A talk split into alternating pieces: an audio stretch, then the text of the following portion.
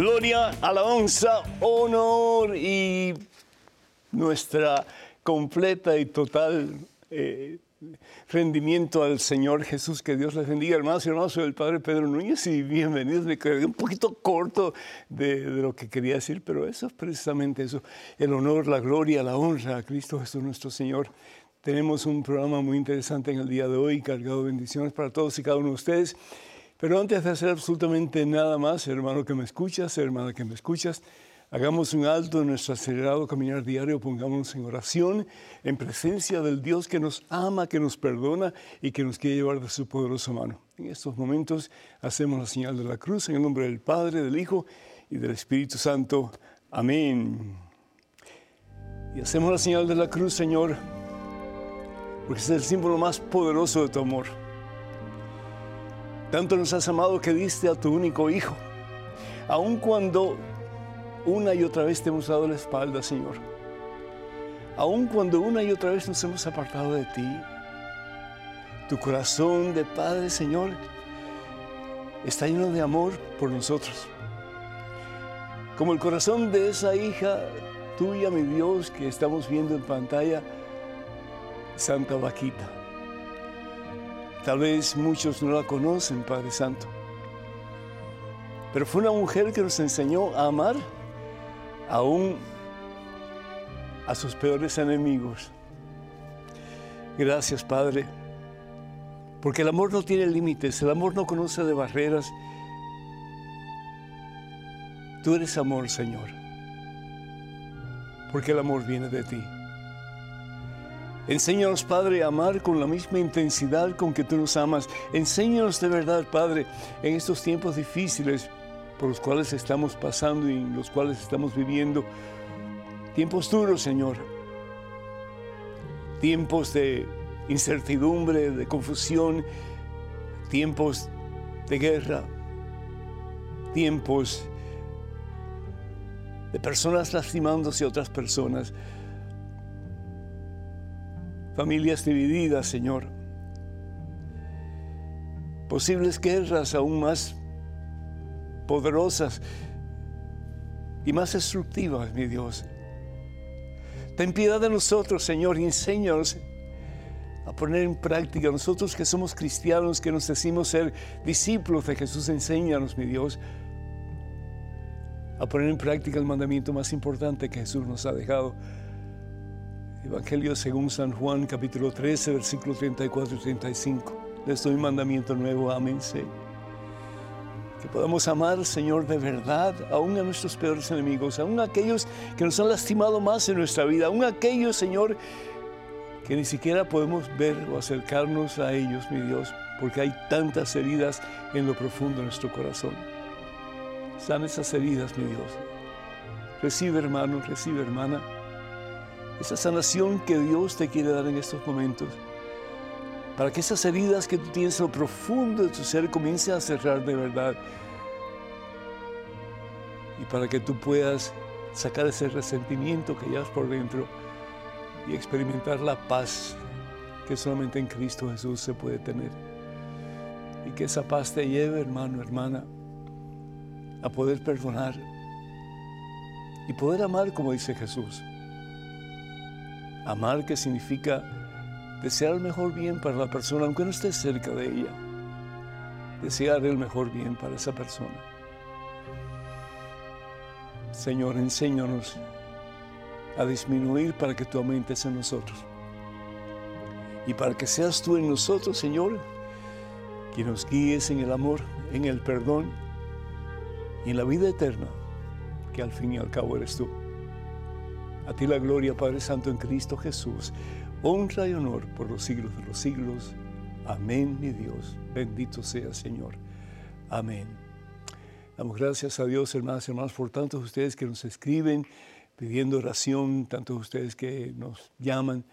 Muchísimas gracias porque Eso significa que en alguna forma confían en nosotros y qué bueno que podamos ser partícipes de sus necesidades, pidiendo al Señor por sanación, por liberación, por restauración de sus vidas y por un nuevo comienzo. Damos gracias a Dios por Marta de Nuevo México, que pide oración por su salud, que el Señor te bendiga, Marta, en abundancia, a ti y a tu familia también, en Guadalupe de Nueva Orleans.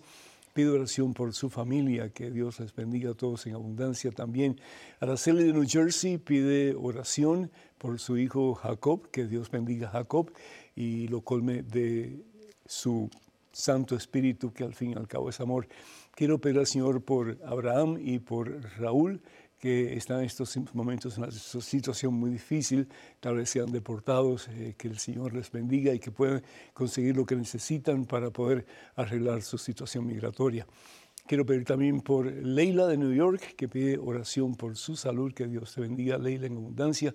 Ahora y siempre Rosa de Connecticut pide oración por las familias Ascona, Núñez y García.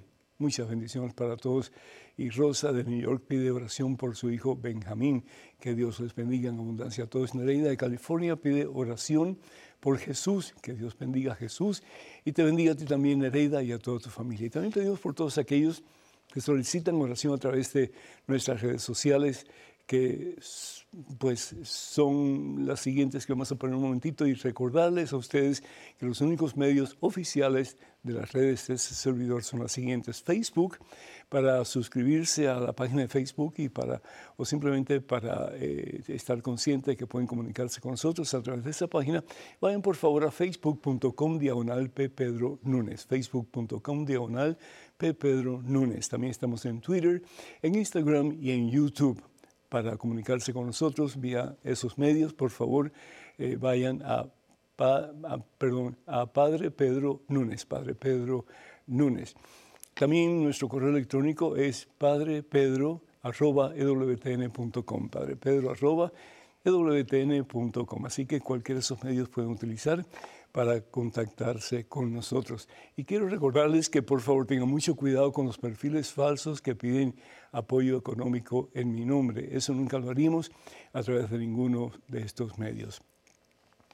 La palabra de Dios nos dice que tenemos que perdonar, hermanos. Es que no nos queda otro remedio. La falta de perdón, la incapacidad de perdón es falta de amor. Y bien sabemos que en el juicio final vamos a ser juzgados por una sola cosa. ¿Cuánto fuiste capaz de amar? Evangelio según San Mateo, capítulo 25, versículos del 34 en adelante. Tuve hambre, me diste de comer, tuve sed, me diste de beber, etc. Pero Señor, cuando te vimos hambriento, sediento y te servimos, lo que hicieron por el más pequeño, por el más pequeño, aún por esos que te han lastimado tanto, que te han herido tanto, que te han hecho sentir que no vales, que no sirves. La palabra de Dios en el Evangelio según San Marcos capítulo 11 versículos 25 y 26, Jesús nos dice, y cuando se pongan de pie para orar, si tienen algo contra alguien, si ustedes tienen algo contra alguien, perdónenlo, para que su Padre del cielo les perdone también a ustedes sus pecados. Si queremos que Dios nos perdone, tenemos que perdonar. Y yo sé que el perdonar es muy difícil. Hay personas que dicen, no, pero yo no puedo. El perdón es un don de Dios. Y hay gente que dice, no, pero yo no, yo no puedo perdonar porque Dios no me ha dado ese don. Claro que sí nos ha dado. El problema es que muchas veces las heridas son tan profundas que nos cuesta admitir que sí tenemos la capacidad para perdonar. El Señor Jesús entonces va a recibir una, una pregunta de Pedro y le va a decir, entonces, ¿quién puede salvarse, Señor? Si no somos capaces de perdonar a las personas que más nos lastiman, ¿cómo nos vamos a salvar? Y Jesús va a decir, para los hombres es imposible, pero para Dios todo es posible. Evangelio según San Mateo, versículo 26. Es decir, Dios da la gracia y es suficiente la gracia que Él nos da para poder cumplir su santa voluntad. Hay una mujer que no mucha gente conoce, Santa Vaquita ella nace en el Sudán. Y a los nueve años, hermanas y hermanos, ella es capturada por unos vendedores de esclavos. A los nueve años de edad. Ya habían capturado a su hermana mayor y ahora la capturan a ella. Esta niña de nueve años es vendida en el mercado de esclavos de aquellos lugares y tiene un amo y después ese amo muere y otro señor pues la compra como si fuera un pedazo de basura y la compran por una cantidad muy, muy pequeña. Y finalmente la compra un señor italiano y ese señor en medida que pasa el tiempo la lleva a Italia para que cuide a su hija que se llamaba Minina. Pero el tiempo que pasa en Italia no es muy largo, porque él tiene negocios en otras partes fuera del país. Y se quiere llevar a Vaquita, pero Vaquita no quiere. Ella quiere quedarse en Italia. Y en Italia, pues en aquellos tiempos, como en el tiempo presente, eh, las personas mm, eran libres, no había esclavos. Y por lo tanto, Vaquita pudo tener la oportunidad de quedarse en Italia. En Italia comienza a conocer al Señor Jesús. Ella no conocía al Dios de Jesucristo, ella no conocía al único verdadero Dios.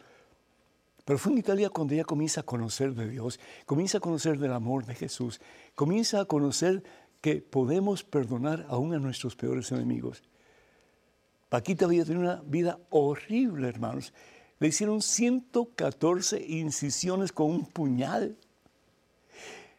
Y lo hicieron primero por crueldad, para lastimarla en el proceso de los dueños que tuvo. Y también le ponían sal en sus heridas. Y ella dice que ella sentía que se estaba muriendo. Pero ella pudo sobrepasar todo eso.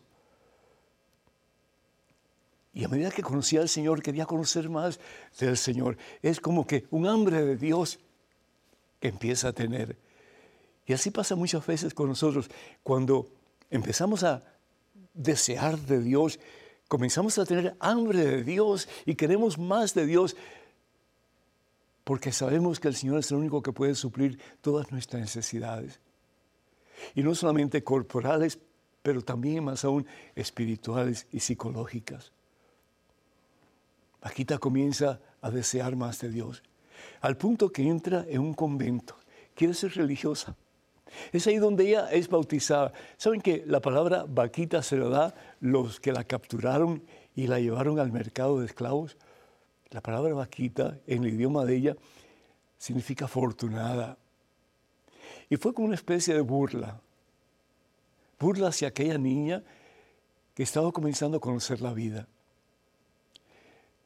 Pero sin embargo, cuando ella es bautizada, ella asume el nombre de vaquita, porque ella reconoce que si no hubiera sido por aquellos hombres, ella nunca hubiera conocido al único verdadero Dios. Imagínense ustedes. Y se pone el nombre de afortunada, Paquita.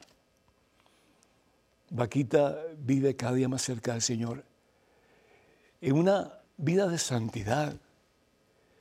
Y ella por dentro sabe que tiene que perdonar a aquellas personas que le han hecho tanto daño a lo largo de su vida y le pide al Señor la gracia para poderlo hacer. Y poquito a poco, hermano, pide y se te dará, dice la palabra de Dios, dice el Señor Jesús. Pide y se te dará. No puedes perdonar, pídeselo a Dios. Tienes resentimiento contra alguien, pide a Dios que te lo quite. Tienes deseo de venganza, pide a Dios que te la quite. ¿Por qué? Porque para Dios no hay imposibles. Bendito sea el Señor. Y ya cuando Vaquita está lista para morir tiempo después, le dice a las hermanas que ella lleva dos maletas a la presencia de Dios, al tribunal de Dios, a su juicio final. Una maleta, dice ella, llevo todos mis pecados. Ella se consideraba pecadora a pesar de que era una mujer santa. Pero como bien dice San Pablo, es a medida que nos acercamos a la luz, que encontramos más faltas en nuestras vidas. Pero también dice que llevaba otra maleta y en la otra maleta llevaba el perdón de Jesús, la misericordia de Dios y los méritos de Jesucristo en la cruz en el Calvario. Y antes de morir dijo lo siguiente, yo hubiera querido ver a los dos hombres que me apresaron y me llevaron al mercado de esclavos. Para poder arrodillarme delante de ellos, escuchen hermanos, para poder arrodillarme delante de ellos y besar sus manos. Porque ellos fueron los instrumentos que Dios utilizó para llevarme a los pies de Cristo Jesús. Eso es perdonar, hermanos. Y el perdón es impulsado por el amor, hermanos. No un amor prostituido como conoce el mundo. No un amor que busca cómo satisfacer su propio deseo, su propia carne, sus propios placeres. Pero es el amor que viene de Dios. Es el amor de Jesús en la cruz, diciéndole al Padre, perdónalos, porque no saben lo que hacen. ¿A quién tienes que perdonar en el día de hoy, hermano? De verdad, no pierdas tiempo. Mañana puede ser muy tarde. Mañana no está en el diccionario de las personas que perdonan. Mañana está en el diccionario de los tontos con el perdón de ustedes, porque mañana siempre va a ser mañana. Mañana voy a perdonar. Mañana voy a cambiar. Mañana voy a dejar de sentir resentimientos por esta persona. Mañana voy a dejar de sentir enojo hacia esa persona, rencor hacia esa persona. Mañana voy a poder orar por esa persona y desearle el bien. Eso es lo que Dios quiere. Y cuando hacemos eso, sentimos paz. ¿Saben por qué? Porque cuando tenemos resentimientos y rencores, etc., los que nos sentimos somos nosotros, hermanos, al fin y al cabo. Y cuando tú puedes perdonar, perdonar de corazón, aunque la memoria se te quede intacta en tu cerebro, porque el cerebro es una tremenda eh, computadora, pero ya no hay ese resentimiento, ese sentimiento negativo que hace tanto daño en el corazón. Vaquita es una mujer santa y fue declarada santa por San Juan Pablo II. Y si ella puede enseñarnos algo de la santidad, es el poder venir una y otra vez a los pies de Cristo Jesús y pedirle al Señor misericordia y que a través de sus méritos en la cruz, en el Calvario, tú y yo podamos perdonar de corazón y comenzar una vida nueva como pudo hacerlo Santa Vaquita. Que Dios les bendiga. Hermanos y hermanos, recuerden, tenemos un nuevo libro que se titula Conozca más su fe católica. Conozca más su fe católica eh, responde unas 100 preguntas sobre la fe. Ya está disponible en el catálogo religioso de WTN. Eh, además de mis otras publicaciones como Conozca primero su fe católica, cuántas iglesias fundó Jesús, 150 historias que cambiarán tu vida y promesas bíblicas para tiempos difíciles. Para más información, para adquirir cualquier de este material o todo el material, por favor comuníquense con el catálogo religioso de WTN al número que aparece en pantalla 205-795-5814. 205-795-5814. En estos momentos vamos a una pequeña pausa eh, dándoles el número telefónico para que se comuniquen con nosotros con cualquier pregunta, comentario, duda, etc. Estamos aquí para servirles. El número aquí en estudio es el 205-271-2924. 205-271-2924. Regresamos en cuestión de momentos, así que por favor no se vayan, quédense con nosotros.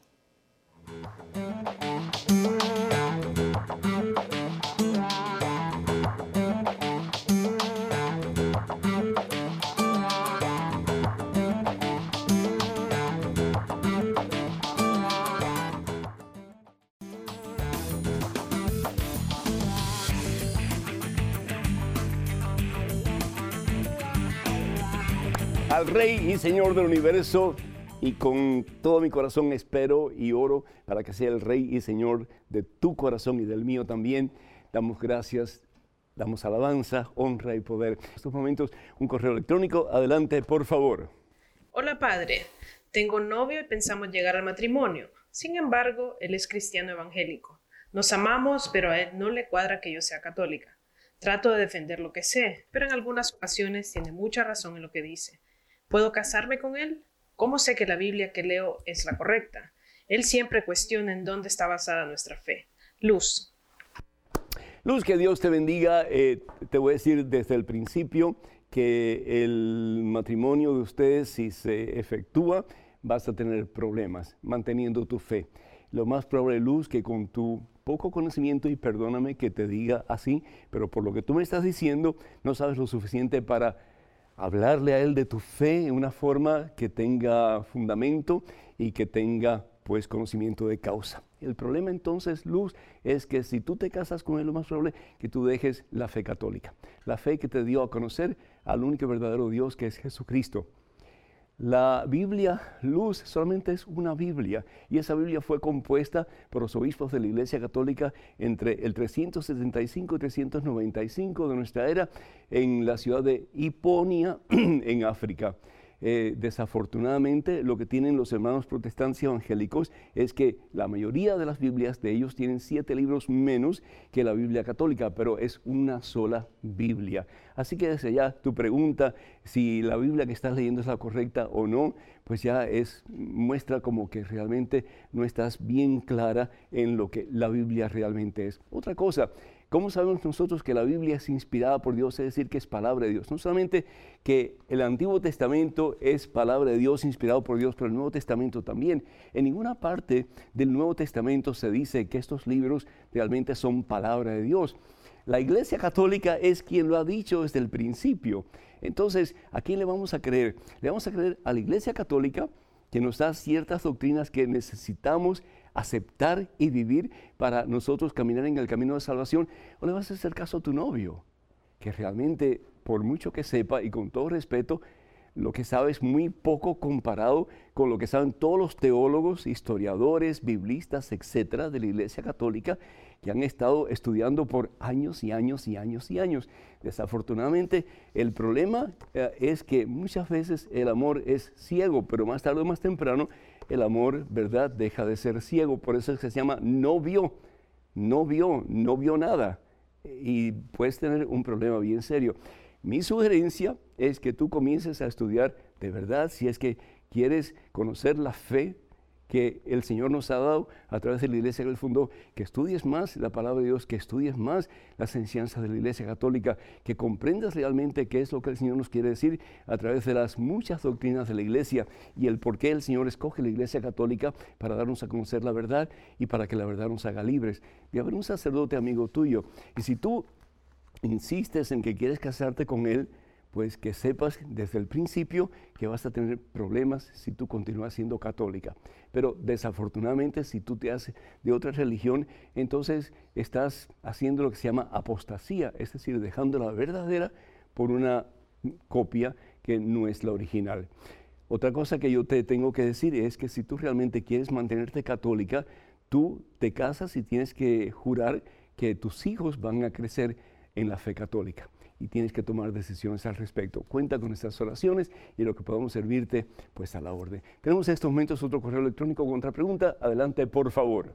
Padre Pedro, cuando nuestro Señor Jesucristo expiró, dijo, todo está cumplido.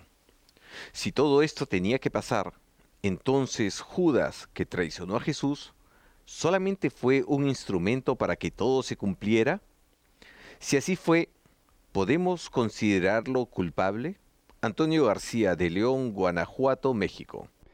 Antonio, cuando el Señor Jesús dice todo está cumplido, se refiere a las profecías del Antiguo Testamento acerca de su propia persona.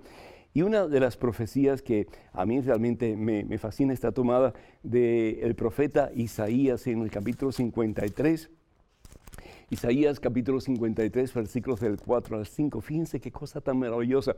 Este profeta Isaías eh, pues habla de Jesucristo y está hablando de Jesucristo cientos de años antes de lo que le pasa a Jesús, que es su pasión, su muerte por todos y cada uno de nosotros. Y dice la palabra Dios, fíjense qué interesante, versículo 4, el capítulo 53 del profeta Isaías, eran nuestras dolencias las que él llevaba, eran nuestros dolores los que le pesaban.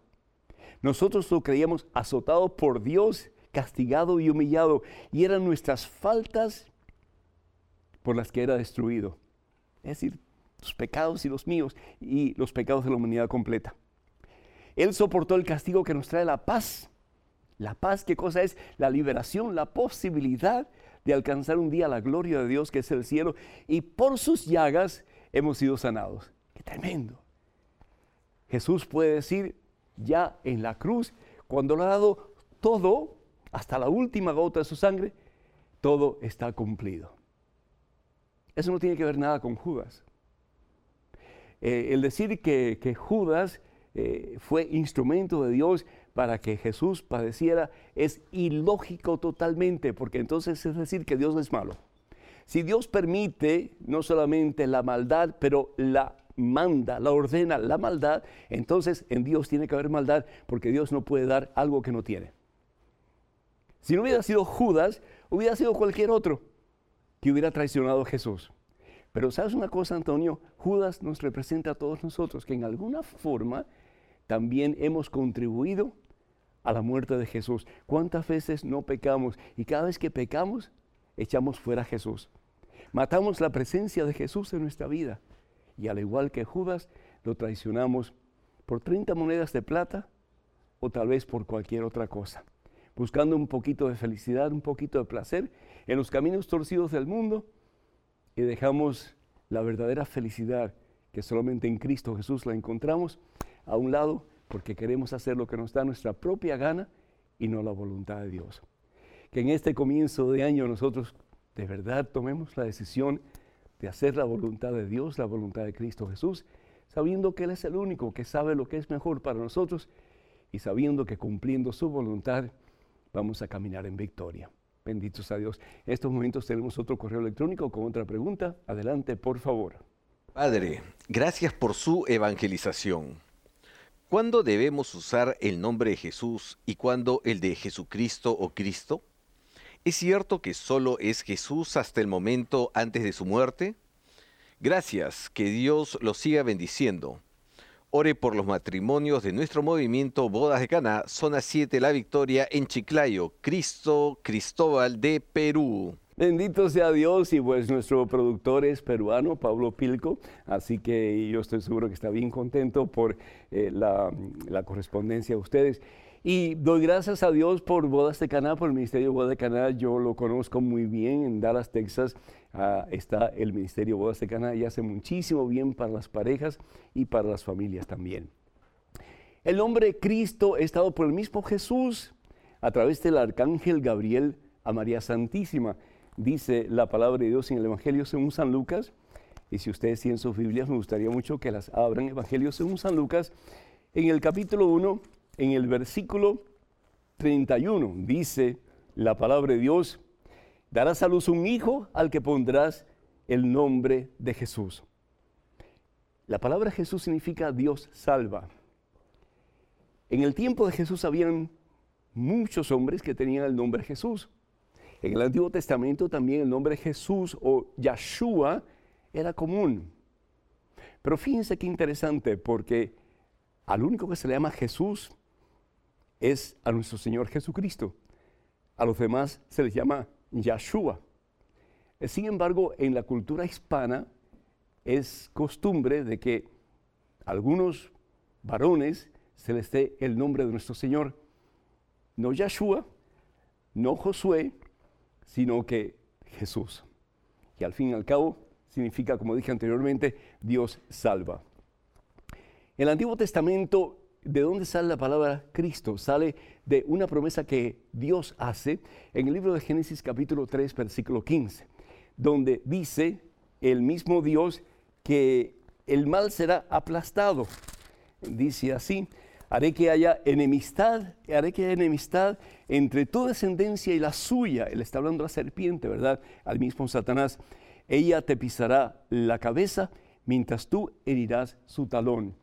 Se está refiriendo, sí, a María Santísima, que es la que va a aplastar la cabeza de Satanás, pero más aún que María Santísima, porque María Santísima simplemente es un instrumento en las manos de Dios, el que de verdad va a aplastar la cabeza de Satanás, el que va a tener victoria sobre Satanás, el que va a conquistar a Satanás de una vez y para siempre, es Jesucristo.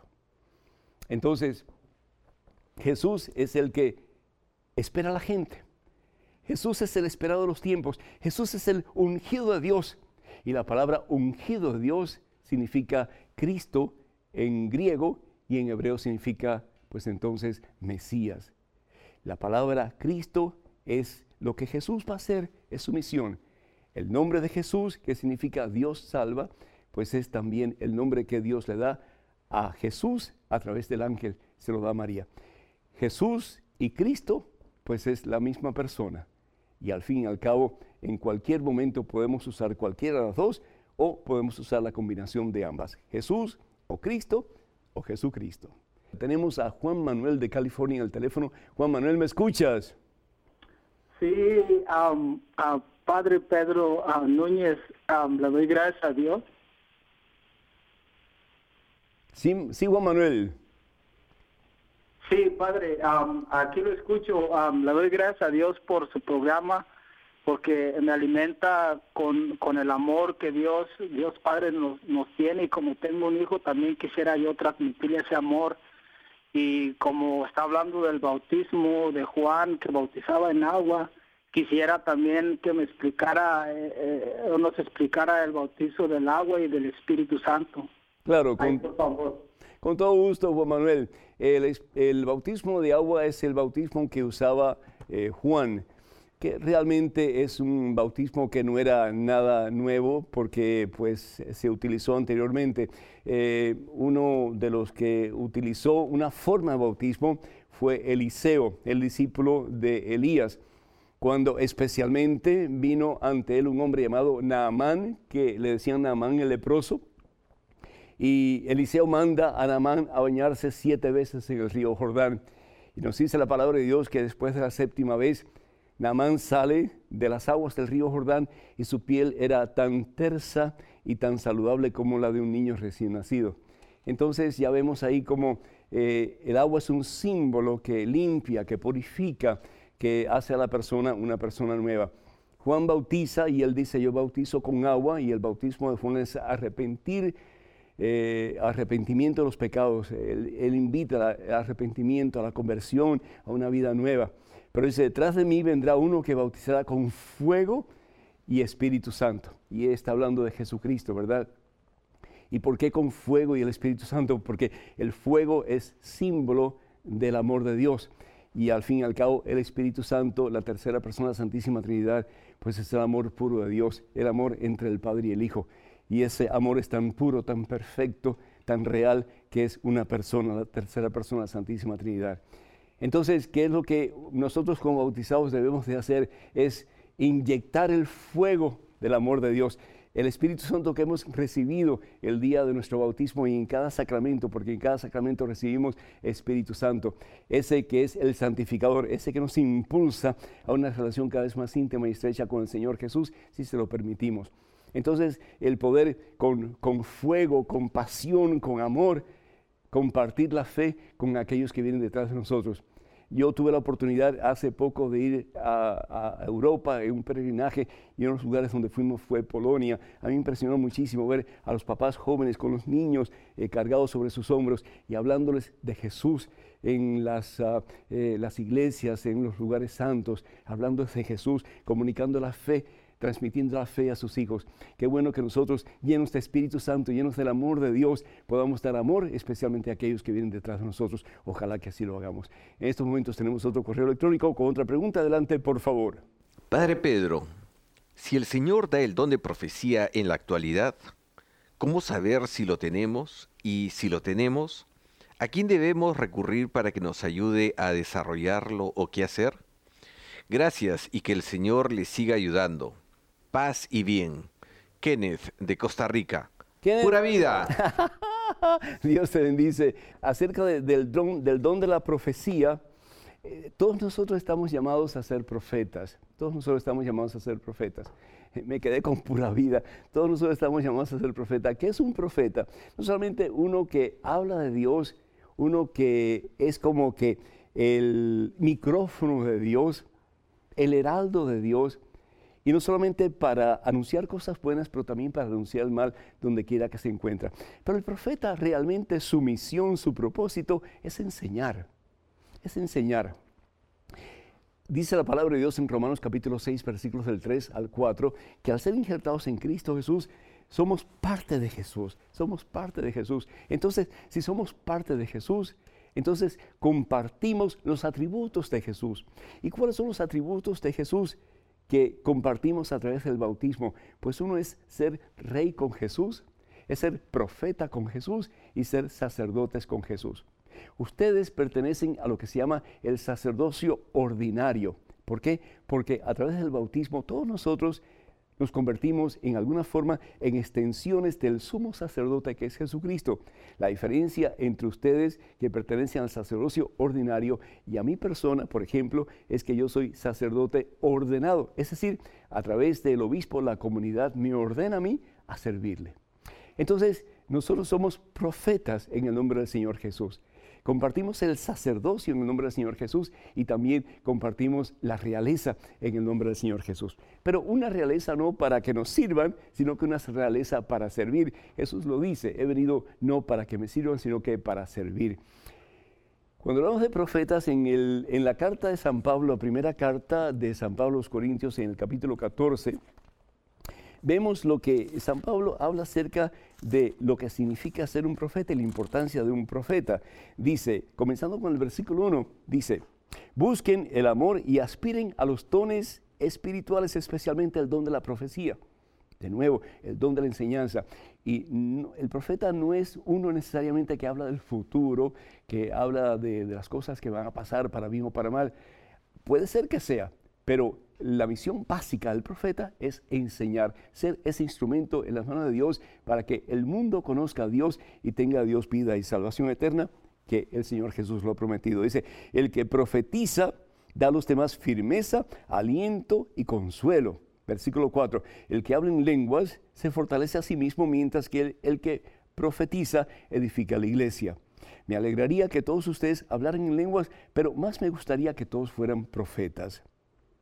¿De qué les serviría si no les llevase alguna revelación, conocimiento, profecía o enseñanza? San Pablo está mm, uniendo profecía y enseñanza al unísono. Está hablando de que el profeta enseña y la misión del profeta es ser ese embajador de la palabra de Dios para que el mundo conozca la verdad y la verdad nos haga libres. Tú eres profeta del Señor somos todos profetas del Señor. Y de nuevo, el Papa Francisco ha enfatizado que como cristianos bautizados tenemos la obligación, la responsabilidad y el privilegio de ser esos profetas, de llevar la palabra, la presencia, la enseñanza del Señor hasta los confines de la tierra.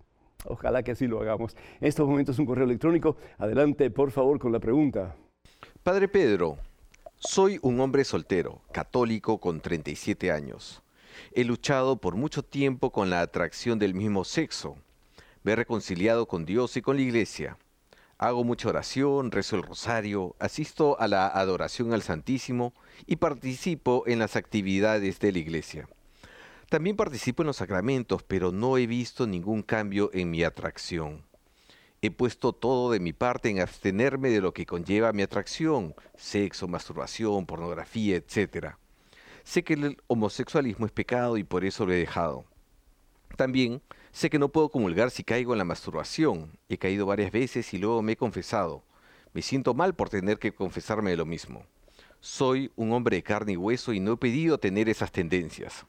Quisiera amar y ser amado y no tengo opción de casarme con una mujer porque no me atraen. Al final, no puedo comulgar de ninguna forma. ¿Qué me aconseja, Padre? Dios lo bendiga. Atentamente, Osvaldo. Osvaldo, sí puedes comulgar. Si te confiesas y vas con un corazón limpio, en estado de gracia, sí puedes comulgar, mi hijo. Es decir, no, no te eches tierra encima. No pienses que no hay remedio para ti, que todo está perdido, sí hay remedio y el remedio es Jesucristo. Sigue haciendo lo que estás haciendo, es decir, sigue agarrándote del Señor Jesús y no te sueltes de Él. El Señor permite lo que está permitiendo en tu vida para tu propio bien, para tu propia purificación, para tu propia santificación. Si nosotros no tuviéramos ningún problema, si nosotros no tuviéramos por qué recurrir a Dios, la mayor parte de nuestra vida pasaría sin tener una relación con Dios. Y si Dios permite situaciones adversas, difíciles en nuestra vida, es para que tú y yo, en la forma en que estemos nosotros, con nuestros problemas personales, etcétera, podamos reconocer que solos nada podemos y que necesitamos agarrarnos de Cristo Jesús, que es la solución de todos nuestros problemas. La palabra de Dios nos dice en el Evangelio según San Mateo, capítulo 7, versículo 13 al 14, fíjense hermanos, la vida del cristiano no es nada fácil, sea la persona homosexual, sea bisexual, sea heterosexual, eh, sea hombre, sea mujer, sea joven, sea niño. Es decir, cuando optamos por seguir a Jesús, no es fácil, no es fácil. Tenemos que cargar con la cruz. Jesús dice, el que quiera venir en pos de mí, que tome su cruz y me siga. ¿Y qué es la cruz? Significa poner a Dios como prioridad, el paro vertical. Dios tiene que ser amado por encima de todo. ¿Y qué significa amar a Dios? Evangelio según San Juan, capítulo, eh, capítulo 14, versículo 15. El que me ama guardará mis mandamientos. El amar a Dios no es cuestión de sentimientos bonitos, a veces no se siente absolutamente nada. Pero aunque no sintamos nada, es decir, Señor, aunque tenga este problema, yo lo voy a solucionar contigo haciendo tu santa voluntad. Y segundo, amar al prójimo. Y amar al prójimo significa no solamente amar a los que están a nuestro lado, pero el prójimo más próximo que nosotros tenemos somos nosotros mismos. Y muchas veces de nuevo nos echamos demasiada basura encima. Y ahí viene Satanás y se aprovecha. Y nos hace sentir que vamos a seguir viviendo en la basura, en la miseria en que estamos viviendo y que nada va a cambiar. Sí va a cambiar. Lo importante es que no dejemos de poner nuestra mirada en Cristo Jesús. Y dice la palabra de Dios, Evangelio según San Mateo capítulo 7, versículo 13 en adelante. Entren por la puerta angosta. Es difícil, entre por la puerta angosta, pero sí se puede con la gracia y el poder de Dios. Porque ancha es la puerta y espacioso el camino que conduce a la ruina. Y son muchos los que pasan por él. Pero qué angosta es la puerta y qué escabroso el camino que conduce a la salvación. Y qué pocos son los que la encuentran. No te des por vencido, mi hijo. Sigue caminando por ese camino estrecho, por esa puerta angosta. Y lo va a hacer solo, va a hacer de la mano de Cristo Jesús. Y se lo digo a todos ustedes que están más o menos en la misma situación. Dios está con ustedes, Dios les ama. Dios aborrece el pecado, pero Dios ama al pecador. Y de la mano de Cristo Jesús, ustedes van a tener victoria. Y un día la gloria de ustedes va a ser el poder tener la misma gloria de Dios. El gozo de ustedes va a ser tener el gozo de Dios. La felicidad de ustedes va a ser estar en la presencia de Dios para siempre. No dejen de poner su mirada en Cristo Jesús, en quien todo lo podemos y para quien todo es posible. Regresamos en cuestión de momentos, así que hermanos y hermanos, por favor no se vayan, quédense con nosotros.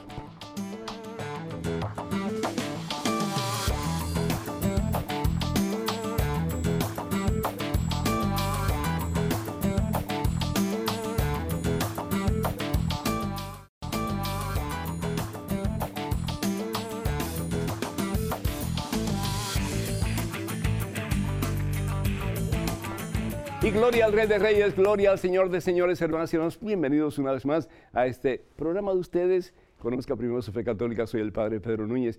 Creo que tenemos una llamada de Julio desde la ciudad de Nueva York. Julio, ¿me escuchas?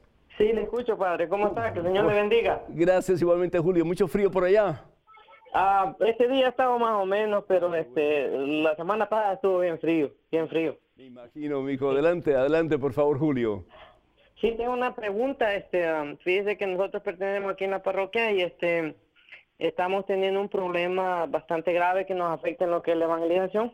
Este, en la cafetería del parish hall se hacen este, se hacen fiestas, uh, bailes, así al estilo hispano. Hay bastante desorden. Este, algunas veces hasta hasta peleas han habido, hay bebidas este, alcohólicas, pero nosotros quisiéramos escucharle a usted que nos aconsejara cuál podría ser el argumento que tuviéramos nosotros cuando nos toque hablar con el párroco y cuando nos toque hablar con el, con el Ministerio Hispano de acá. Perfecto, Julio. Muchísimas gracias, te agradezco muchísimo. Pues ah, yo siendo tú, yo siendo ustedes, primero que todo, yo reuniría dos, tres personas, no más de eso, porque ustedes no quieren dar una impresión como que quieren dar un golpe de Estado tampoco. Pero mira, todos necesitamos de la corrección fraterna y no solamente los laicos, pero también los sacerdotes. Necesitamos que nuestros hermanos laicos nos ah, abran los ojos y nos hagan ver las cosas que están mal hechas. Yo no sé si el párroco está consciente de que hay peleas, yo no sé si está consciente de que se están haciendo cosas que son indebidas en la cafetería. No siempre el párroco está supervisando todo lo que está pasando en su parroquia y necesita de personas como ustedes que le digan lo que está pasando. Entonces no tengan miedo de hablar con el párroco, pero antes de hablar con él, yo me pondría en oración y le pediría al Señor que nos diera palabras para poderle comunicar al párroco, no algo que él va a recibir como especie de chisme, o, de crítica destructiva, sino que algo que él necesita escuchar, no solamente para su propio bien espiritual, pero para el bien de la comunidad y vayan a hablar con él. Es un hermano que Dios ha puesto como pastor de eh, ese rebaño que es la parroquia de ustedes. Y ustedes como miembros de ese rebaño, de ese, de ese conglomerado de personas creyentes que son parte de la parroquia, ustedes tienen todo el derecho de hablar con él y decirle, mire Padre, esto es lo que estamos viendo, esto es lo que estamos pasando y a ver cómo podemos hacer juntos para corregir este problema. Si ese problema se detiene porque el párroco toma cartas en el asunto, bendito sea Dios. La palabra de Dios dice, ustedes entonces han ganado un hermano. Pero si el párroco no les presta atención por la razón que sea, entonces ustedes tienen todo el derecho de ir a hablar con el obispo, de pedir una cita con el obispo y de presentar el caso. Entonces, yo les animo, yo les exhorto, yo les invito para que ustedes pues ah, no dejen pasar esto, no, no se hagan ciegos a esta realidad, luchen, luchen para que esto se termine y para que realmente la parroquia de ustedes sea símbolo poderoso, signo de la presencia de Cristo Jesús en medio de todos ustedes. Que el Señor les bendiga. Julio cuenta con mis oraciones, la de todos nosotros, y si en alguna forma podemos ayudar más adelante, por favor, déjanos saber. Tenemos en estos momentos un correo electrónico. Adelante, por favor. Padre Pedro, quería saber qué piensa acerca de arreglarse algo del cuerpo que se vea muy feo. Yo tengo venas muy grandes en mis manos que me hacen ver masculina y pensé en hacerme un tratamiento para deshacerme de ellas. Pues siempre estoy escondiendo mis manos para que nadie las vea y muchas veces la gente hace comentarios acerca de ellas. ¿Eso es un pecado? María de los Ángeles. María de los Ángeles, eh, el cuerpo es templo del Espíritu Santo, dice la palabra de Dios en varios pasajes, especialmente 1 Corintios capítulo 6. Así que tenemos la responsabilidad de cuidarlo yo te aconsejo que estés consciente primero que todo que si hay algo en tu cuerpo que no te gusta, no te satisface y que no mutila tu cuerpo, por el contrario que lo hace más eh, atractivo y tú te sientes más tranquila, pues hazlo, no es ningún pecado. Es decir, si usaras eh, en cirugías o cosas para hacer otras cosas, tal vez para engrandecer tu gusto o tus glúteos o lo que sea, para ser provocativa y para hacer que otros caigan en pecado, pues entonces ya es una cosa diferente. Pero tus manos para que luzcan mejor, no hay ningún problema con eso. Así que tranquila, si puedes hacer algo para mejorar eh, tu, tu, estado de ser, tu, la forma en que tú luces, pues ánimo y bendito sea Dios, no tienes ninguna falta si, si haces eso. Doy gracias a Dios, hermanas y hermanos, por tantos de ustedes que nos llaman. Muchísimas gracias por sus correos, por sus ah, eh, llamadas, sus preguntas, sus comentarios. Que el Señor les bendiga en abundancia. Quiero dar gracias a Dios, a ver, por uh, Harun, que hace la siguiente pregunta. Dice, Padre Pedro, quiero saber si puedo comulgar con mi nueva pareja, ya que me separé de mi esposa. Yo asisto a misa en mi parroquia aquí en Nicaragua. Pues ah, yo te invito a que hables con el sacerdote de tu parroquia. Tú, si te separaste de tu esposa y estás con otra persona, pues realmente, hermano, tú no estás en estado de gracia, estás eh, en estado de pecado porque no estás con tu esposa, estás cometiendo adulterio. Entonces es importante que tú hables con el sacerdote de tu parroquia para ver si tú puedes comenzar un proceso de anulamiento de tu matrimonio eclesiástico. Eh, a, ver qué te dice el sacerdote, el sacerdote está ahí para, para guiarte. Entonces no dejes de hacerlo por el amor de Dios. ¿Por qué? porque mientras más esperas, más difícil va a ser el tomar esta decisión. Y mientras tanto, por favor, no comulgues, no comulgues, habla con el sacerdote y a ver qué es lo que él te aconseja. Cuenta con nuestras oraciones y si podemos eh, ayudarte en un futuro en alguna forma, déjanos saber. Gracias. Este otro viene de Mario, de San Rafael, Mendoza, Argentina. Es así. ¿Por qué me cuesta conseguir trabajo? Me he confesado, voy a misa, tengo la tentación de recurrir a adivinos para confiar en ellos la posibilidad de conseguir trabajo para mi familia. Desde ya muchísimas gracias. Mira, Mario, em, no hagas eso. No hagas eso, mi hijo. ¿Sabes por qué? Porque te vas a meter en camisas de once varas. vas a lastimarte profundamente a ti y vas a dar un mal ejemplo para tu familia. Sigue buscando, sigue buscando. ¿Por qué no hablas tal vez con el sacerdote de tu parroquia? ¿Por qué no hablas con personas de tu iglesia para que ellos te ayuden a buscar un trabajo que sea digno y que glorifique el santo nombre de Dios? Es decir, eh, tú haciendo las cosas mal hechas, no vas a hacer que eso que estás haciendo mal hecho te dé una, una solución buena edificante o de acuerdo a la voluntad de Dios. Entonces, haz las cosas como Dios pide y acuérdate que todo tipo de adivinanza, de brujería, de hechicería, de espiritismo, de en fin, ¿verdad? Horóscopo, etcétera, está en contra de la voluntad de Dios. Y si quieres más información, lees el libro de Deuteronomio, capítulo 18, versículo del 10 en adelante. Benditos a Dios y bueno, pues ya llegamos a la conclusión de este programa que esperamos haya sido de beneficio y de agrado para todos y cada uno de ustedes. Tengo una gran noticia, hermanos.